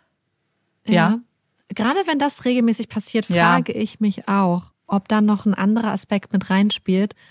Und zwar was, was man manchmal so hat, dass gerade Urlaubsziele sehr ähm, daran interessiert sind, mhm. mögliche Gewaltverbrechen auch unter den Teppich zu kehren. Ja klein zu halten und wenn auf einmal, das heißt, wenn du vielleicht zum Beispiel die Ärztin des Vertrauens bist äh, für Resorts und so, vielleicht bist du das auch, weil du im Zweifelsfall auch immer die Interessen der Hotelbetreiber und Betreiberinnen zum Beispiel im Kopf hast, weil das ist ja ein unglaublicher Wirtschaftsfaktor. Das ist ja mhm. unglaublich viel Geld, um was es da geht. Und vielleicht spielt das halt auch noch mit rein. Äh, das, davon können wir ausgehen, dass das auf jeden Fall eine Rolle gespielt hat, weil wir schon Aussagen haben von Leuten, die gesagt haben, sie waren erleichtert, als sie gehört haben, es sei nur eine Alkoholvergiftung. Ähm, weil sie, und deswegen wurde alles auch so schnell kommuniziert. Weil man muss sich schon überlegen, innerhalb von einer halben Stunde wurde der Bericht zur Staatsanwaltschaft geschickt, die Staatsanwaltschaft sofort gesagt, Leute, es ist alles okay. Das war nur ja. eine Alkoholvergiftung. Ähm, ich glaube, man kann davon ausgehen, dass das auf jeden Fall eine Rolle gespielt hat. Dieses Bild zu wahren, ein Sicherheitsgefühl zu wahren. Als damals das Video rumging, war der Fall sehr, sehr, sehr präsent in den Medien. Und man hat davon schon relativ viel mitbekommen und deswegen ähnlich wie du es zu Beginn gesagt hast, ich glaube danach nicht mehr ganz so viel, weil ja auch Monate vergangen sind, ohne dass jetzt was passiert ist. Und was damals auch passiert ist, ist, dass sehr viele Falschinformationen verbreitet wurden. Es hieß damals relativ schnell, dass Dejeuner A festgenommen wurde und B sogar schon im Auslieferungsprozess sei, was man dann später alles irgendwie revidieren musste und keiner so richtig weiß, woher das kam. Ich sage das jetzt gerade, weil ich das jetzt schon wieder gesehen habe. Ich habe jetzt vor einer Woche oder vor zwei Wochen einen Post bei Instagram gefunden und ich wollte das nicht in meinen geskripteten Teil mit reinnehmen, weil ich nicht sicher bin, ob das stimmt. Denn es ist eine Seite, in der Bio steht, dass sie von Shanquellas Mutter gemanagt wird. Ähm, es ist aber keine jetzt offizielle Seite. Es sind so Gedenkbilder irgendwie manchmal an sie. Und da ist eben ein Post von vor einer Woche, anderthalb Wochen, dass Dejeuner festgenommen wurde und ausgeliefert werden soll. Aber bis auf eine Online-Seite habe ich das noch nirgends gefunden und nirgends gesehen. Und ich wollte es ansprechen, weil ich, vielleicht sieht das ja auch irgendwer von euch und fragt sich dann auch, was es, was es damit auf sich hat. Ich bin, also ich, ich weiß nicht, ob das stimmt. Ich weiß nicht, ob es stimmt, weil es gibt keine, kein größere, ja, Zeitung, keinen größeren irgendwie Fernsehsender oder so, der irgendwas dazu gesagt hat. Es recht nicht das FBI oder irgendwelche offiziellen Statements. Deswegen frage ich mich, ob das stimmt. Das wäre natürlich gut. Mm, das wäre halt richtig gut, weil dann würde man, dann würde jetzt hier was passieren. Und das wäre natürlich super wünschenswert. Und auch mehr als verständlich, weil Mexiko wartet ja eigentlich auch nur darauf, dass dem stattgegeben ja. wird. Und damit wollte ich vielleicht auch noch mal kurz was zu den Carbo Six sagen. Ähm, gar nicht so viel, weil über die auch gar nicht so viel bekannt ist, außer das, was sie getan haben und dass sie eben alle ihre Social Medias ähm, alles gelöscht haben, weil sie tatsächlich sehr stark auch angegangen wurden, verständlicherweise. Und das Einzige, was ich interessant fand, ist und worüber ich reden wollte, ist, dass wir ja schon gesehen haben, dass sie irgendwie lügen, zum Teil, können wir ja erstmal schon mal so sagen. Ähm, sie haben ja auch Salamandra angelogen, beziehungsweise waren sich, was ihre Details angeht, was ihre Geschichte angeht, nicht so sicher. Aber sie haben das am Anfang auch öffentlich noch gemacht. Sie haben am Anfang noch irgendwie versucht, Statements abzugeben. Ich weiß nicht, ob du das damals mitbekommen hast. Äh, die sind jetzt natürlich oh, alle weg. Mhm. Aber ein Statement in Anführungszeichen, was so ein bisschen genauer betrachtet wurde, ist das von Nasir. Der Nasirs Rolle in dem Ganzen ist nicht so ganz klar. Er ist derjenige, der nachgekommen ist und deswegen für viele so ein bisschen so ein Fragezeichen darstellt, weil bei allen anderen ist man sich klar, okay, die haben irgendeine Mitschuld, mindestens. Bei ihm ist man so, okay, wann ist er genau gekommen? Und er verstrickt sich auch total in Lügen. Er hat so ein Facebook Live gegeben, so richtig, oh, richtig seltsam. Krass. Ja, und mhm. hat so erzählt, hat halt erzählt, dass er erst um 15 Uhr angekommen wäre. Also das wäre dann, nachdem tatsächlich dann schon die Ärztin ja auch da war, dann könnte man jetzt ihm, ja, wohlwollend auslegen, dass er damit nichts zu tun hat.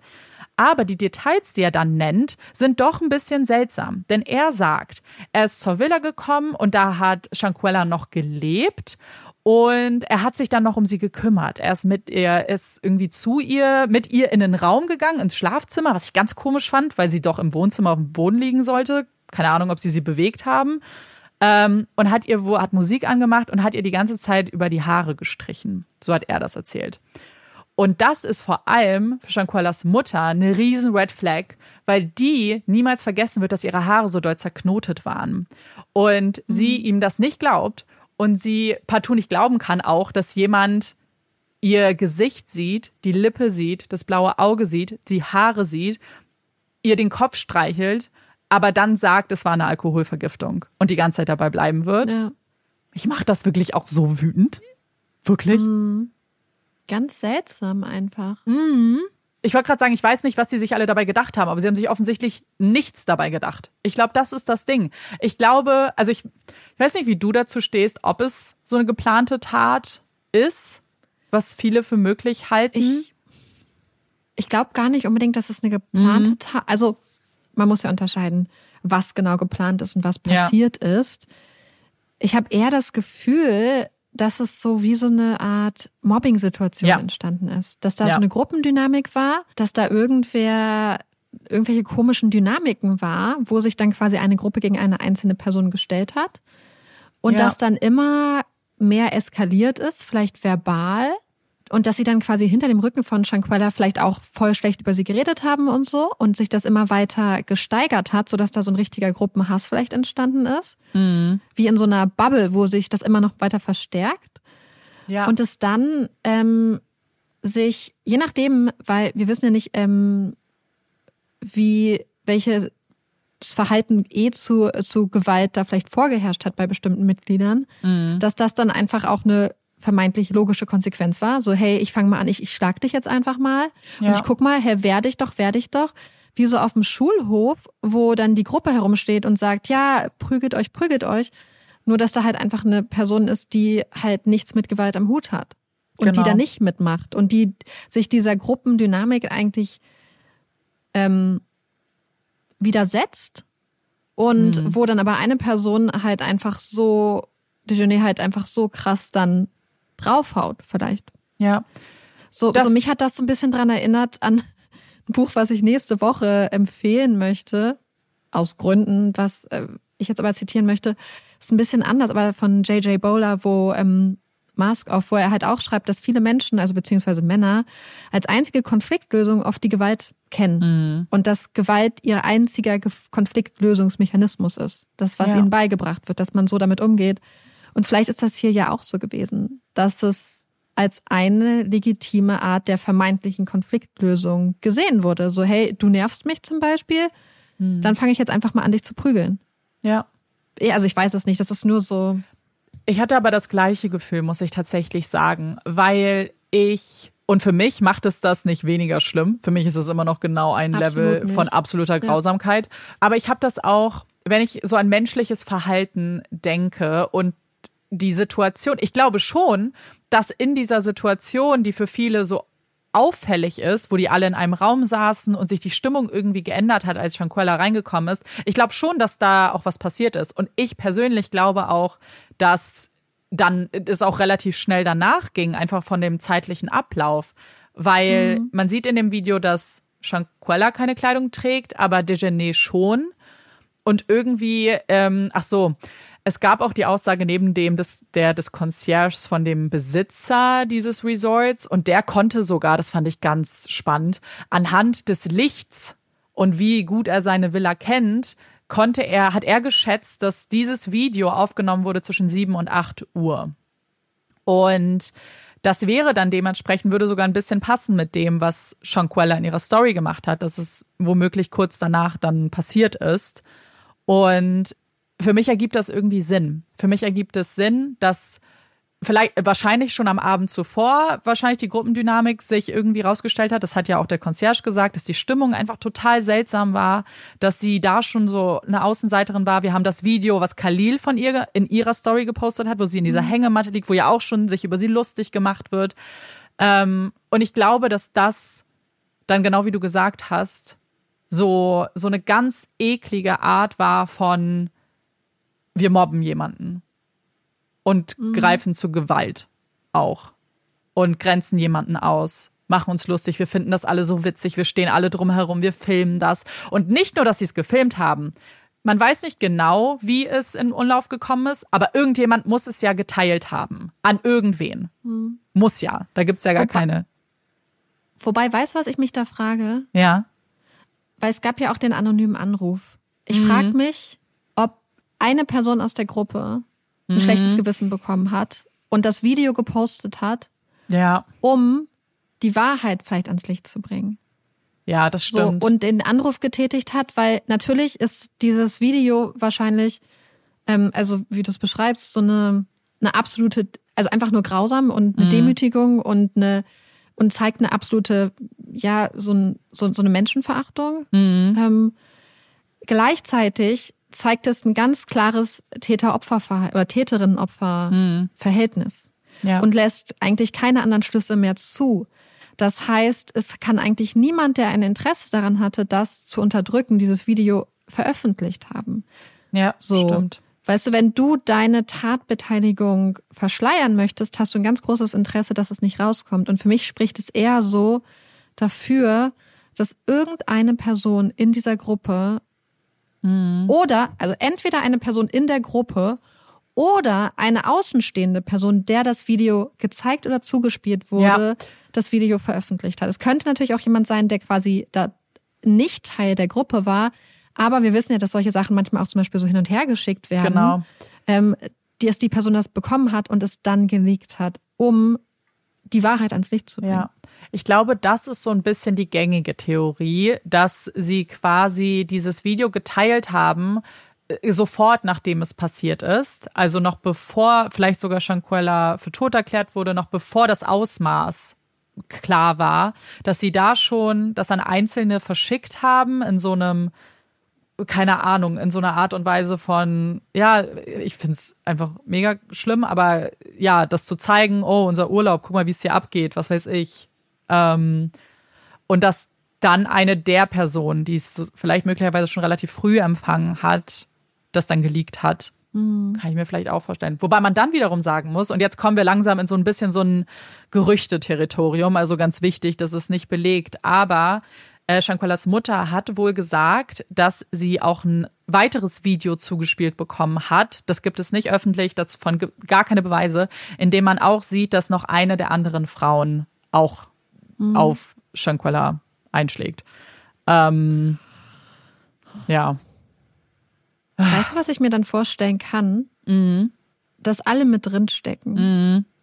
Ja. Weil, also meine, dann, also man muss sich ja fragen, warum das FBI gesagt hat, wir haben hier nicht genug mhm. für eine Anklage oder eine Auslieferung. Ähm, dann würde ich mich fragen, das ist normalerweise ja theoretisch. Ich meine, es gibt das Video und alles. Eine Person müsste theoretisch sprechen, würde ich behaupten, vom Gefühl ja. her.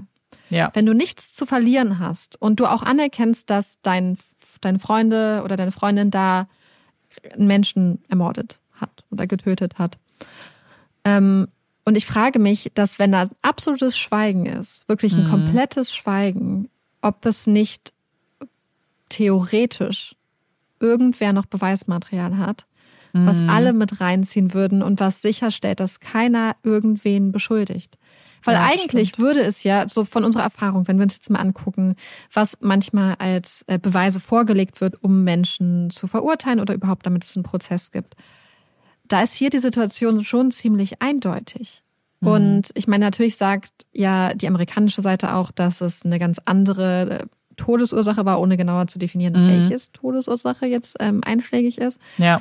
Aber vielleicht ist das auch, dass es hier einfach ein komplettes Schweigen der Zeugen und Zeuginnen gibt, weil alle etwas zu verlieren haben. Das Ding ist, wir, wir kennen das Internet ja alle, ne? Wir, die, die Bilder von denen sind alle bekannt. Ich kann mir, und das ist nur das Internet, ich will mir gar nicht vorstellen, wie deren Privatleben aussieht. Mhm. Und wenn ich wüsste, okay, ich habe jetzt vielleicht, ich stand daneben, ich habe nicht geholfen, aber ich habe nicht mhm. zugeschlagen zum Beispiel. Ich glaube schon, ja. dass ich dann vielleicht was sagen würde, außer natürlich, ich kenne jetzt natürlich die Gruppendynamik zwischen den ganzen Leuten nicht. Keine Ahnung, vielleicht ist es auch, gibt es auch andere Erklärungen dafür, aber eine Erklärung ist auf jeden Fall, dass alle sich auch mehr vorzuwerfen haben, mhm. als ich stand nur da und habe nichts getan. Mhm. Ähm, und es gibt noch Beweise dafür. Und es gibt, genau. Weil, und wir wissen das ja, dass das in den USA öfters passiert. Wenn ich die Staatsanwältin gewesen wäre, hätte ich wahrscheinlich gesagt, okay, wer als erstes mit mir redet, kriegt einen Deal. Mhm. Weil man muss natürlich auch sagen, auch die Aussicht, selbst für eine kurze Haftstrafe nach Mexiko ausgeliefert zu werden, ist wahrscheinlich ähm, ganz, ganz schrecklich und will man ja. wahrscheinlich alles tun, damit das nicht passiert. Aber ich glaube halt wirklich, so wie ich oder so wie wir jetzt über, über 175 Folgen ähm, mhm. das so mitbekommen haben, dass das wahrscheinlich auch ein schneller Mechanismus wäre, dass man sagt, ey, wer mit mir redet, ähm, kriegt, was weiß ich, das und das wird passieren. Ja. Ähm, Kann ja sogar Immunität sein, möglicherweise, wenn ja, du sagst, ja, du sagst gegen andererseits würde das, genau, andererseits würde das wahrscheinlich sogar vielleicht in, ja, wahrscheinlich gilt das aber möglicherweise, und das ist alles nur reine Spekulation mhm. offensichtlich, nicht mehr, wenn es zum Beispiel eindeutige Beweise für ja. einen Tatbeitrag geben würde. Ja, das stimmt. ähm, so dass vielleicht, vielleicht ist das das. Vielleicht hat die ganze Gruppe, vielleicht haben alle etwas gegeneinander in der Hand. Ja. Das würde es für mich irgendwie, und das würde für mich auch erklären, warum alle irgendwie versuchen, versucht haben, trotzdem irgendwie die Finger von sich selbst reinzuwaschen, ja. sich in Widersprüche versteckt haben, verstrickt haben und zum Beispiel auch alle äh, zu ihrer Mutter gegangen sind und mit ihr geredet haben und so, weil ich ja. hätte sonst das Gefühl, wenn ich keinerlei Schuld tragen würde, ja. und so und nichts von, ich würde da, ich würde die Fresse halten und mich in mein Schneckenhäuschen zurückverziehen. Ja. Ich würde nicht sowas machen. Mm -mm. Außer ich habe halt Angst, dass mir das nochmal, dass noch was passiert. Und es wäre ja nicht wirklich überraschend, weil ganz ehrlich, wer so eine Situation filmt, das ist ein 20-Sekunden-Video. Es ist nicht super lang. Aber wer das filmt und dann weiter teilt und so weiter. Ich ja. glaube, dass das noch viel länger gewesen sein könnte. Ich glaube, dass da vielleicht mhm. sogar mehrere Kameras gelaufen sind und vielleicht auch schon vorher und nachher. Wir haben hier einen 20 Sekunden Einblick in eine Situation, die wahrscheinlich deren Grausamkeit wir gar nicht wissen und kennen. Mhm. Und für mich so, alle Möglichkeiten offen lässt, ehrlich gesagt. So, mhm. ja. Zumal, wenn ihre Haare ihr offensichtlich mhm. ähm, so ein wichtiger Teil einfach ja. von ihr sind und und das ist ihr Beruf und ihre nicht nur ihr Beruf, ihre Berufung, ja? Ja. Und dass die dann so zerzaust und so sind und und das für mich spricht das auch, das, das ist ja auch eine Art, eine Person zum Beispiel zu quälen. Wir wissen ja gar nicht, was noch an, ähm, ja. an Grausamkeiten, die keine direkten körperlichen Spuren hinterlassen, auch noch alles Stimmt. passiert sind. Und ja. eine, eine Beteiligung oder eine Teilnahme an so einer Tat muss sich ja nicht auch in einem körperlichen Mitmachen, ähm, muss ja nicht diese Form annehmen. Es kann ja zum Beispiel auch sein, dass jemand sagt, ey, ich schlag sie tot oder ey, sie beleidigt und die Person zum Beispiel zu bestimmten Handlungen anstiftet. Mm. Und zum Beispiel sagt, hey, mach das, mach das, mach das. Und ich meine nur so, um, um sich dieser ganzen Komplexität ähm, Rechnung zu tragen, dass hier Tatbeiträge in, in ganz vielen unterschiedlichen Variationen möglich und vorstellbar sind eigentlich. Ja. Ja, voll. Ich hoffe unfassbar, dass sich hier noch was tut und bin auch irgendwie optimistisch. Ich weiß auch nicht. Hm. Irgendwie, ich glaube, es hat ein bisschen damit zu tun, dass das wirklich auch. Ähm, ich habe mir die Pressekonferenz mit der Anwältin angeguckt und das ist wirklich so so eine Frau, bei der ich auch weiß, irgendwie das oder zumindest das Gefühl habe, dass die da wirklich auch lange, lange ähm, noch dranbleiben wird. Und was mir natürlich auch so ein bisschen Hoffnung gibt, als dann schon ein bisschen sich herausgestellt hat, dass wahrscheinlich die Familie mehr Arbeit da noch reinstecken muss, ähm, um das Ganze nach vorne zu treiben, haben sie eine GoFundMe Seite erstellt und haben halt Spenden für die ganzen Kosten, die dann eben für die Anwältin zum Beispiel aufkommen und haben relativ schnell äh, 400.000 Dollar eingesammelt. Und irgendwie war das auch so für mich so, okay, ähm, da ist auch Unterstützung da, da ist auch jemand, der da möglicherweise dranbleibt und die Familie hoffentlich ganz, ganz doll unterstützt. Und ich hoffe und ich, ich finde es natürlich schön, ähm, dass es da zum Beispiel Leute gibt, die gespendet haben und so und die auch zum Beispiel dann YouTube-Videos machen und das die ganze Zeit und Podcast-Folgen und so weiter dazu hochgeladen haben und, ha und immer noch tun. Aber es ist natürlich schade, dass man das überhaupt machen muss, ne? Also, dass da überhaupt die Familie so viel Arbeit und so viele Menschen da irgendwie Arbeit reinstecken müssen. Ähm, wenn man selbst ja irgendwie das Gefühl hat, dass das ein halbwegs klarer Fall ist. Ich glaube, der ist im Ausmaß vielleicht noch sehr viel größer, als wir denken. Aber selbst wenn wir uns nur die Beteiligung von Degenet angucken, ist das für mich schon irgendwie ziemlich klar. Und alleine das hätte schon auch irgendwie Konsequenzen haben müssen. Ja. Finde ich. Absolut. Ja. Es ist ja auch, selbst wenn man alles andere rauslässt, mhm. ist es trotzdem noch eine krasse Körperverletzung. Mhm. Ja. Es ist ähm, spätestens in dem Moment, finde ich tatsächlich, wo eine Ärztin sagt, diese Person muss ins Krankenhaus, dann zu ja. sagen, nee, ähm, die Person soll nicht ins Krankenhaus, ja. ist es auch, das ist nicht mal mehr eine unterlassene Hilfeleistung, es ist ja irgendwie so ein aktives Unterbinden von Hilfe. Total. Oder ein aktives sich dagegen einsetzen irgendwie. Ähm, ja. Insofern, ja, das ist halt, ja. Ja, total. Und vielleicht, also offensichtlich werden wir euch updaten, wenn es Neuigkeiten zu dem Fall gibt. Und ich hoffe einfach, dass es passiert. Vielleicht ist ja auch das, was ich jetzt schon gesehen habe äh, auf Instagram, vielleicht ist das tatsächlich auch ein Update, was bald sogar schon kommen könnte, wenn Dejeuner wirklich äh, festgenommen wurde. Und ja, dann posten wir auf jeden Fall was oder erwähnen es auch noch im Podcast.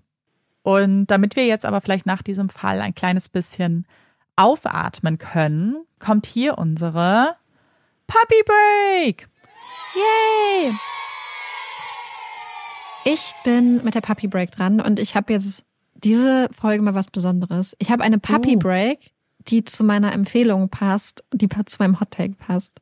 Bin ganz, ganz stolz. Und zwar müssen wir uns noch mal ein Tier angucken, worüber wir neulich schon eine Puppy Break gemacht haben. Und zwar den Grönlandhai, auch bekannt als Eishai. Das war der Hai, der quasi in der Tiefe des Meeres ähm, ganz langsam rumschwimmt und bis zu 500 Jahre alt werden kann. Haben wir ja darüber geredet und ich war ja total fasziniert. Und deswegen habe ich gedacht, ich bringe noch mal ein paar Fakten mit. Und das ist mich ganz interessant. Grönlandhaie werden nämlich ungefähr bis zu acht Meter groß, wenn sie sehr, sehr, sehr, sehr alt sind und wiegen dann so bis zu 2,5 Tonnen. Das Interessante ist aber, dass Grönlandhaie ab der zweiten Lebenshälfte, je nachdem, wann die halt losgeht, nur noch ein Zentimeter pro Jahr wachsen. Also ganz, ganz langsam. Das heißt, man kann sich vorstellen, dass wenn ein Tier dann acht Meter groß ist, ist dieses Tier extrem alt. Die Tiere kommen aber nicht so groß auf die Welt, sondern sind, wenn sie geboren werden, dann schlüpfen sie ähm, im Mutterleib aus Eiern und sind rund 40 Zentimeter groß. Das fand ich total interessant. Und dann haben sie ja noch ein super langes Leben vor sich und sind auch erst mit 150 Jahren überhaupt Geschlecht, geschlechtsreif und können sich dann erst fortpflanzen. Und da zu diesem Zeitpunkt sind sie ungefähr vier Meter lang. Und auch übrigens wegen dieser späten Geschlechtsreife sind Grönlandteile auch potenziell gefährdet. Denn offensichtlich äh, dauert es quasi dann sehr lange, bis sie geschlechtsreif sind. Das heißt, wenn die Population zum Beispiel dann irgendwann mal zusammenbricht, was wohl mal mehr oder weniger der Fall war, dann dauert es 150 Jahre, bis sich das dann irgendwie wieder regenerieren kann. Und dann dauert es wieder 150 Jahre, bis die geborenen Babys Krass. sich dann fortpflanzen können. Und noch ein kleiner Grönlandhai True Crime Fact. 1859 soll man angeblich ein Menschenbein im Magen eines Grönlandhais gefunden haben. Ein Wie Menschen? genau das passiert ist? Ein Menschenbein. Ja. Oh. Das wollte ich noch mitteilen. Obwohl natürlich die ja, und es ist total interessant, weil die Tiere sind ja unglaublich langsam. Also die meistens schwimmen die nur so einen Kilometer, wenn überhaupt, mhm. pro Stunde. Also sind sehr, sehr ruhig. Aber wenn sie zum Beispiel jagen, dann äh, schwimmen sie manchmal auch nur so 2,5 Kilometer. Also sind sehr, sehr gemächlich. Mm. Und dann fragt man sich schon, wie dann so ein Grönlandhai einen Mensch fressen könnte. Außer natürlich, der Grönlandhai hat vielleicht einen im Meer treibenden Menschen, der sich ja. auch nicht mehr so richtig bewegt hat, gefunden. Ich weiß es nicht, ich bin keine Expertin das, dafür. Nee. Aber ich finde diese Tiere einfach so interessant. Mhm. Finde ich jetzt sehr spannend das sind alles so Zahlen, mit denen ich nicht arbeiten kann, 150 Jahre. Mhm. das ist alles ja. zu viel. Einfach, das sind ja. halt so, weiß ich nicht, so zwei, erst nach zwei Menschenleben können die Babys machen. Sehr spannender äh, Puppy Break auf jeden Fall. Und damit kommen wir zu unseren Empfehlungen. Hast du eine Empfehlung? Ja, Echt? Ich habe, wie gesagt, ja, ja, ich habe ja passend zum Grönlandheim meine Empfehlung. Ah ja, stimmt. Ich dachte, ein Hot Take. Egal. Ich, auch, auch. Alles zusammen? Es passt alles zusammen. Ja. Wow. Die Empfehlung habe ich von Julia bekommen. Julia hat mir nämlich nach der letzten Puppy, also nach der letzten Grönlandhai Puppy Break ein Buch empfohlen. Und das Buch, was Julia mir empfohlen hat, heißt Julia and the Shark, auf Deutsch Julia und der Hai und ist von Kieran Millwood Hargrave. Das ist die Autorin und sie hat das Buch zusammen mit ihrem, das ist die Autorin, die das Buch geschrieben hat und illustriert ist dieses unglaublich schöne Buch von ihrem Mann, Tom DeFreston. Er hat das einfach so magisch illustriert. Es ist einfach unglaublich schön. Dieses Buch ist so schön, so wunderschön und die Geschichte ist auch wunderschön. Also es ist, ähm, es geht um Julia und Julia reist oder beziehungsweise zieht gemeinsam mit ihren beiden Eltern auf eine ganz, ganz kleine Insel, ganz, ganz, ganz weit oben im Norden Schottlands, ganz eher, eher so Richtung Norwegen als Richtung Schottland tatsächlich. Und dort soll ihr Vater dann den Leuchtturm so umbauen, dass er quasi elektrisch läuft oder automatisiert wird. Und gleichzeitig möchte sich ihre Mutter auf die Suche nach einem Grönlandhai machen. Und dieses Buch ist unglaublich schön. Es ist ein total schönes, es ist halt ein Kinder-Jugendbuch, mhm. behandelt aber auch total ernste Themen, weil Julia immer mehr merken muss, wie ihre Mutter sich so ein bisschen in der Suche nach diesem Grönlandhai ähm, verliert. Also mhm. es ist auch, es ist sehr, sehr ernst. Es behandelt sehr, sehr ernste Themen von psychischer Gesundheit. Ähm, es geht auch um Sachen wie zum Beispiel so ein bisschen Mobbing und so. Und es ist trotzdem, was heißt trotzdem? Die Geschichte ist unglaublich schön und unglaublich toll und ähm, ja, einfach ein total so ein schönes Buch. Ich kann es kaum in Worte fassen, weil die Geschichte ist total schön, die Charaktere sind total toll. Die Illustrationen sind der Hammer. Mhm. Also ähm, ja, ein Jugendbuch mit einem sehr, sehr ernsten Thema, aber auch, aber auch einfach ja, krass. Das ist wirklich, das klingt sehr, sehr schön. Vielleicht auch für so cozy Time. ich würde sagen, wenn Herbst ist. ich habe das an einem Abend durchgelesen. Ich hatte mir das tatsächlich ähm, als Belohnung quasi besorgt mhm. für, wenn unser erster Auftritt vorbei ist, wollte ich das mhm. äh, unbedingt lesen und habe das jetzt vorgestern oder so mich ja. dann abends hingesetzt. Und das Witzige war, dass mein Freund dann reinkam irgendwann und ich, das mache ich normalerweise nicht, habe ich nur so einen Finger vor den Mund gemacht, weil ich einfach so drinne war, dass ich auf keinen Fall irgendwas wahrnehmen wollte. Und er musste dann ganz leise durchs Wohnzimmer schleichen, weil ich so Witzig. gefangen war, dass ich keinerlei Störung in dem Moment zulassen kann. Das habe ich sonst nicht bei Büchern. Sonst bin ich so, ja, ich kann es kurz weglesen, aber es war so, okay, ja. es ist jetzt so wichtig, ich kann jetzt nicht aufhören. Aber es ist ja eigentlich, also es ist ja ein richtig gutes Zeichen fürs Buch. Auf jeden ja. Fall. Cool.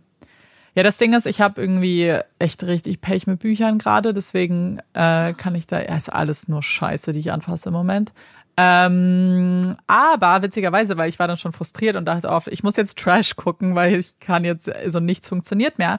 Und deswegen so eine kleine Empfehlung, das ist, läuft aktuell noch, also kann ich jetzt keine vollumfängliche Empfehlung aussprechen. Aber ich habe jetzt gerade die aktuellste Staffel Princess Charming angefangen. Und ich finde die wirklich richtig schön. Also es sind jetzt zwei, jetzt, jetzt ist gerade eine dritte rausgekommen, die habe ich noch nicht gesehen. Also ich spreche jetzt nur für die erste und die zweite Folge.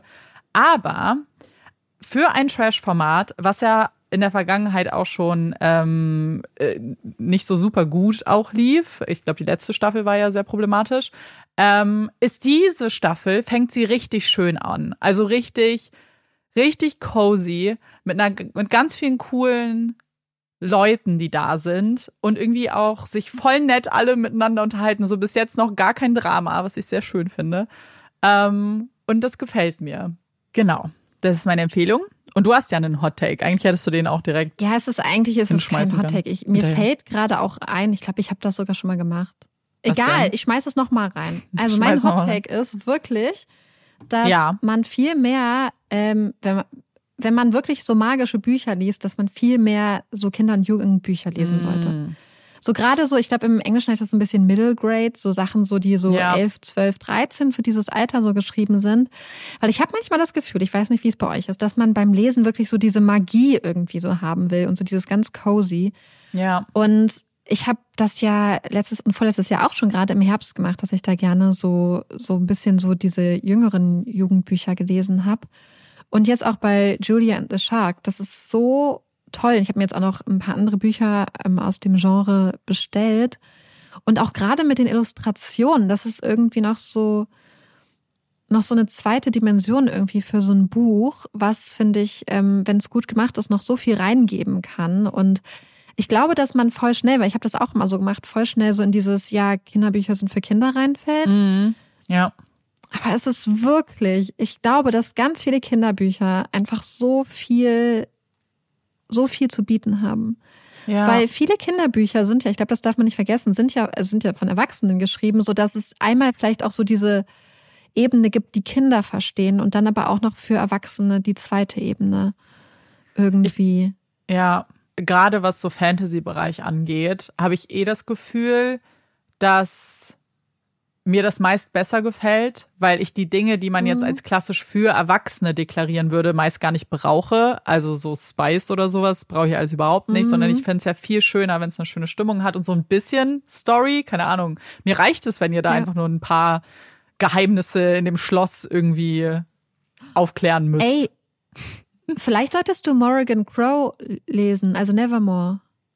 Ja, das hat, stimmt, das hattest du ja auch mal empfohlen. Das habe ich auch viel bei YouTube Ja. und Booktube und so und Das BookTalk ist gesehen. wirklich von wegen, also das ist wirklich Mhm. richtig gut, weil, oh, das ist richtig bitter. Ich dachte, dass ich habe die ganze Zeit jetzt schon seit zwei Jahren drauf gewartet oder so. Mhm. seit zwei Jahren wirklich. Dass jetzt eigentlich im, wenn ich es richtig verstanden hatte, sollte jetzt im Oktober der ja, vierte Band rauskommen. Aber es wurde jetzt verschoben auf nächstes Jahr. aber warum? Dezember? Krass. Ich habe keine Ahnung. Es ist so wie der Name des Windows 2.0. ja, okay. Ich habe ein Buch da, was vielleicht auch in, also ich habe das, äh, ich habe ähm, mir selbst zum Geburtstag so eine Buchbox geschenkt. Ähm, und das Buch, was da drin war, geht auch in die Richtung. Aber also es ist auch äh? Jugend. Ich habe es gerade nicht hier, das heißt, glaube ich, Zara oder Zara. Ja, es sieht aus, es ist ein richtig schönes Cover, ne? Ja, ja, es sieht mega schön aus. Das Buch sieht auch richtig, richtig schön aus. Ähm, da freue ich mich drauf, weil ich glaube, das werde ich dann auch im Herbst dann machen, weil es das klingt echt ganz cute und cozy. Und ich glaube, man darf da halt nur nicht mit zu hohen Erwartungen rangehen. Weil ich habe jetzt gerade schon wieder die Bewertungen bei Book Read, Goodreads gesehen und das ärgert mich dann immer schon. Aber ich habe jetzt schon festgestellt, ich achte da ja jetzt nicht mehr drauf. Ja. Ja, ich, ich ja auch nicht. Also, weil ja auch einige meiner liebsten Bücher da irgendwie nicht so gut abgeschnitten Mhm. sind. Ja. Haben. Das ist aber eine richtig gute Überleitung zu meinem Hot Take. Ich habe mich nämlich vorgestern oder so richtig doll aufgeregt über Bewertungen und will das jetzt als Hot Take formulieren. Es gibt nämlich nichts, was mich so sehr nervt, wenn Bewertungsplattformen, Bewertungsmöglichkeiten nur genutzt werden, um seinen eigenen Frust rauszulassen. Wenn es keine hilfreiche Bewertung ist für zukünftige, zum Beispiel jetzt Leserinnen oder wenn es ums Podcast geht, aber auch um andere. Ich sage euch gleich, was das Beispiel ist, was mich, was diesen Rant ausgelöst hat. Wirklich, es nervt mich so sehr, weil ich es so unproduktiv finde und ich es so nervig finde, wenn jemand wütend ist und einfach nur seinem, seiner Wut Platz machen will und dabei vielleicht auch verkennt, dass das auch gar nicht hilfreich ist für andere Leute, sondern dann eher einen Schnitt sogar noch runterzieht und dann vielleicht andere Leute davon abhält, etwas zu konsumieren. Ich kaufe mir eine neue Couch, beziehungsweise habe es jetzt schon getan. Und das ist in einem Möbelhaus, was, wo ich noch nie irgendwie was bestellt habe, was es hier auch nicht gibt. Also ich war sehr darauf angewiesen, mir Bewertungen anzugucken, ob alles gut klappt mit Lieferungen und so weiter. Und dann gehe ich dahin und die erste Bewertung, die ich sehe, und ich habe die gescreenshottet und ich lese euch die vor und ihr werdet dann wissen, um welches Möbelhaus es geht, weil es sich aus dem Kontext erschließt. Aber, und das ist, ist auch okay, ich glaube, ich habe die Couch da trotzdem gekauft. Frank hat vor zwei Tagen geschrieben, was heißt auf Deutsch Primetime in der Fernsehwerbung? Verdammt, die Filialen sind in Deutschland. Ich, wie viele andere, sind Deutsche. Warum kann dann nicht in Deutschland eine sinngemäß deutsche Werbung stattfinden? Und nein, ich werde es nicht googeln. Dafür ist mir meine Zeit zu schade und ich werde bei Name der Firma auch nichts kaufen. Entweder verkauft ihr auf Deutsch oder woanders. Wie hilfreich war das bitte für mich, ob ich, ob die Lieferung von meiner Couch gut klappt? Nee, Frank ist sauer, dass in der Werbung das Wort Primetime benutzt wird. Toll, Frank. Ich, ich frage mich, womit er telefoniert und, Ja. und an, an was er seine Nachrichten so schreibt. Ich Ähm, habe wirklich.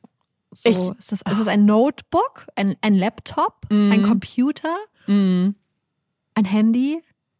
ich finde das wirklich. Und ich, das ist natürlich jetzt auch so ein Beispiel, wo, glaube ich, jeder so sieht, so, okay, das ist auch wirklich einfach nur komplett unnötig.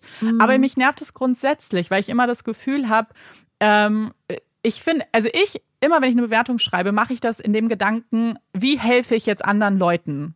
Ähm, Und das kann auch negativ sein, darum geht's mir nicht. Wenn ich zum Beispiel sage, Ja. Leute, die liefern immer zu spät, ich habe jetzt dreimal bestellt, es kommt nie pünktlich an, dann ist das wichtig, damit Leute das auch verstehen. Genauso wie ich dann bewerten kann, ey, die liefern immer pünktlich oder sind super freundlich.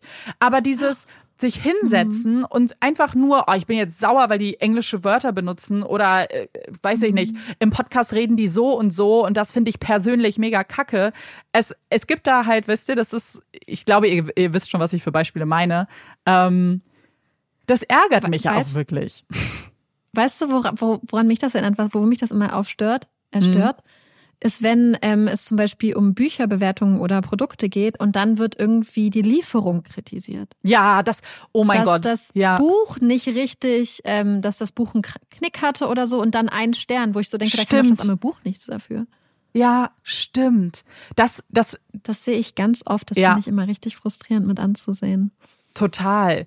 Und das ist auch gar nicht hilfreich, weil man muss natürlich schon denken, ich persönlich bin jetzt jemand, der zum Entschluss gekommen ist, nicht mich von einer Durchschnittsbewertung jetzt abschrecken zu lassen. Aber A, war ich das nicht immer und B, glaube ich, dass ganz viele das nicht machen. Wenn die sehen, jetzt ein Buch wie gerade ja. eben so, oh, das hat 3,6 bei Goodreads mhm. und dann sieht man aber, dass die ersten fünf alle was mit der Lieferung zu tun haben, das, das macht ja wirklich keinen mhm. realistischen Eindruck über das Produkt. Und ja. ich wünschte mir, und ich glaube, wir kommen da nicht weg. Ich glaube, dass das einfach immer als so, ich will jetzt nicht Kummerkasten sagen, eher so ein Motzkasten genutzt wird, wenn man sauer ist. Ich glaube, dass Bewertungen leider sehr oft deswegen dafür ja. genutzt werden. Aber ich finde es so schade, weil ich dann wirklich denke, das ist ja meine Möglichkeit, irgendwie mir A, mhm. Tipps abzuholen oder wirklich eine gute Einschätzung mhm. oder das auch weiterzugeben. Aber so ist es. Ich habe manchmal das Gefühl, Leute ja. reflektieren dann nicht, dass das nicht hilfreich ist anderen Menschen gegenüber. Ja, es gibt für mich eine Ausnahme. Es gibt ja. ein Speditionsunternehmen in Berlin, die mit einem großen Möbelhaus zusammenarbeiten. Und wir hatten jedes Mal, wenn wir da irgendwas mitmachen mussten, war es so schrecklich.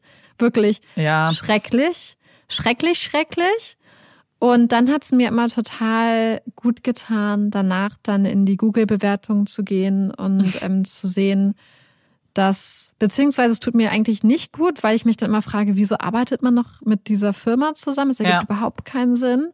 Aber einfach so, okay, die allen Leuten geht es genau so. Und das ist auch einfach diese Art von Problem, die es da gibt, wo auch einfach nur so ein sachliches Runterschreiben schon fast gar nicht mehr sachdienlich ist, weil es einfach mhm. nicht das Level an Frust rüberbringt, was im Zusammenhang, was unsere Erfahrung im Zusammenhang mit der Firma zum Beispiel so äh, ja. ausdrücken könnte. Ja. Ähm, und da verstehe ich alle, die so sind, so, wow, weil es ist halt, das ist halt das Gefühl, mit dem du am Schluss zurückbleibst. So. Ja. Oh, wir haben, wir haben gerade Amanda muss das gleich rausschneiden. Ich habe gerade scheinbar den Namen gesagt. Amanda schneidet den gleich raus. Mhm. Falls es keinen Namen, Sinn ergibt, was ich in den letzten Minuten gesagt habe, weil Amanda den Namen rausschneiden muss. Na, sie hat nämlich den Namen gedroppt, dann habe ich den gedroppt und dann war sie so, den darfst du nicht sagen. Ich so, du hast ihn gesagt. Zuerst. Ja, manchmal merkt man das gar ja. nicht, wenn man so emotional immer noch betroffen ist. Ja. Aber ja, wir wollen ja, ja, hier keine Names droppen. Aber das ist es. Ich habe so das Gefühl und ich glaube auch, dass die meisten Menschen das auch unterscheiden können. So zu sagen, hey, natürlich, wenn du eine Spedition bewertest, dann gehört das auch zur Bewertung der Spedition, wenn die nicht zuverlässig sind. Offensichtlich.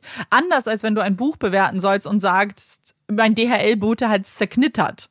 So, mh, hm, ja, ich finde es immer ganz hilfreich, sich tatsächlich die negativen Bewertungen mhm, durchzulesen, voll. weil wenn alle negativen Bewertungen nur eine Sache betreffen, die für ja. mich persönlich kein Problem ist, dann weiß ich, hey, es ist ganz gut wahrscheinlich für mich. Ja, ja, ja, ja total. Ja, ja das äh, war ein kleiner Ray-Trend und damit ist die Folge ja. zu Ende. Und wir hoffen, sie hat euch gefallen. Und ihr hört uns auch beim nächsten Mal wieder zu. Ich bin Amanda. Ich bin Marike. Und das ist Puppies in Crime. Tschüss.